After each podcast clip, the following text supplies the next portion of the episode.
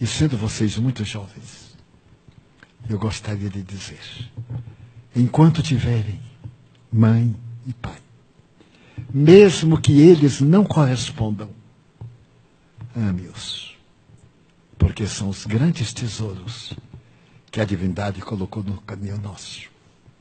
Amando aos pais, mesmo que algumas das nossas mães não mereçam. Como dizia Buda, ela nos deu a vida e poderia ter interrompido e não interrompeu. Vale o nosso amor. O nosso prêmio de jovens, o mínimo que podemos fazer é respeitar nosso pai, nossa mãe, mesmo que eles não se respeitem. Nós, como filhos, temos um débito. E por que lhes digo isso? Porque eu tive a mãe mais extraordinária do mundo analfabeta. Ela me deu dignidade. Ela me ensinou a amar. Ela não entendia de nada, era muito pobre. Nós éramos 13 irmãos. E ela teve três abortos espontâneos. Quando ela foi fecundada, sou o último, estava com 42 anos e estava na menopausa.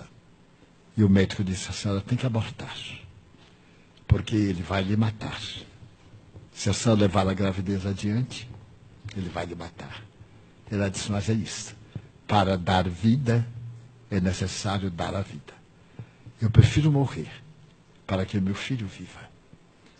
E aqui estou eu com 90 anos, porque ela me amou, sem se preocupar em perder a vida. Ela desencarnou nos meus braços, com 86 anos. E desde que ela morreu, não me abandonou nunca. Todos os dias pela manhã, quando eu desperto, ela está sorrindo. Minha mãe tinha olhos verdes.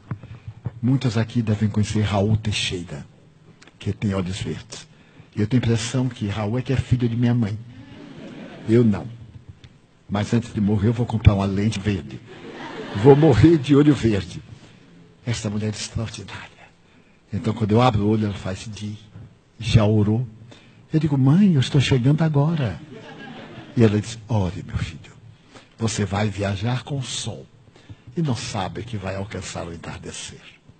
Quando me vou deitar, eu viajo há mais de 250 dias por ano. Cansado, idoso. E estou muito cansada, ela faz. Meu filho já orou, eu digo, mãe, o meu dia foi uma prece. Ore porque você não sabe se vai despertar no corpo amanhã. Então, olhe. As mães e os pais, nesta época antiética, de desvalor, são tesouros que Deus colocou em nosso caminho. Talvez algumas não mereçam, e eu conheço muitas. Mas o problema não é nosso, é delas. A nós nos cabe amá-las. Não competir não desvairar, não nos entregarmos à loucura da juventude que passa. Passa muito rápido. Depois que passa, é muito rápido. 90 anos, quase um século. Parece-me que foi ontem. Então eu guardei para falar a vocês, desde que a nossa Iraci me propôs o encontro com jovens, falar-lhes de um tema que ninguém tem coragem: respeito aos pais ao pai e à mãe.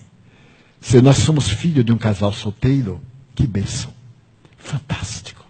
A coragem de desrespeitar os falsos códigos de uma sociedade indigna e que se veste de uma ética que não respeita para parecer o que não são. Então amemos esta mãe que teve a coragem de enfrentar. Mas se ela por acaso derrapou muitas vezes, é porque não encontrou um braço amigo para ajudar. Não nos cabe julgar, porque nós também temos as nossas derrapadas. Se o nosso pai nos abandonou na infância, ou se ele não corresponde à expectativa, que nós tenhamos esse exemplo de não fazer o mesmo com os nossos filhos.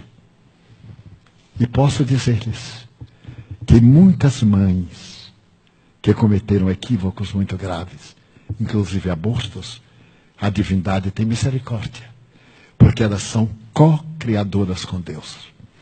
Então gostaria que nessa conversa nossa tivesse lugar preferencial o amor aos nossos pais. Porque daí derivamos todos os tipos de amor, de necessidades emocionais. Se conseguirmos amar uma mãe ingrata, brigona, que nos manda para a rua desde a infância, vai se virar miserável. A gente vai se vira, vida de um lado, vida do outro e sobrevive. Chegamos à idade da adolescência, estamos caminhando para a idade adulta, para a maturidade. Mas então está na hora que eles precisam de nós. Nada dessa coisa chique, ficar de mal com a mãe. É tão chique, mas é tão pueril. Ficar de mal com o pai porque não correspondeu.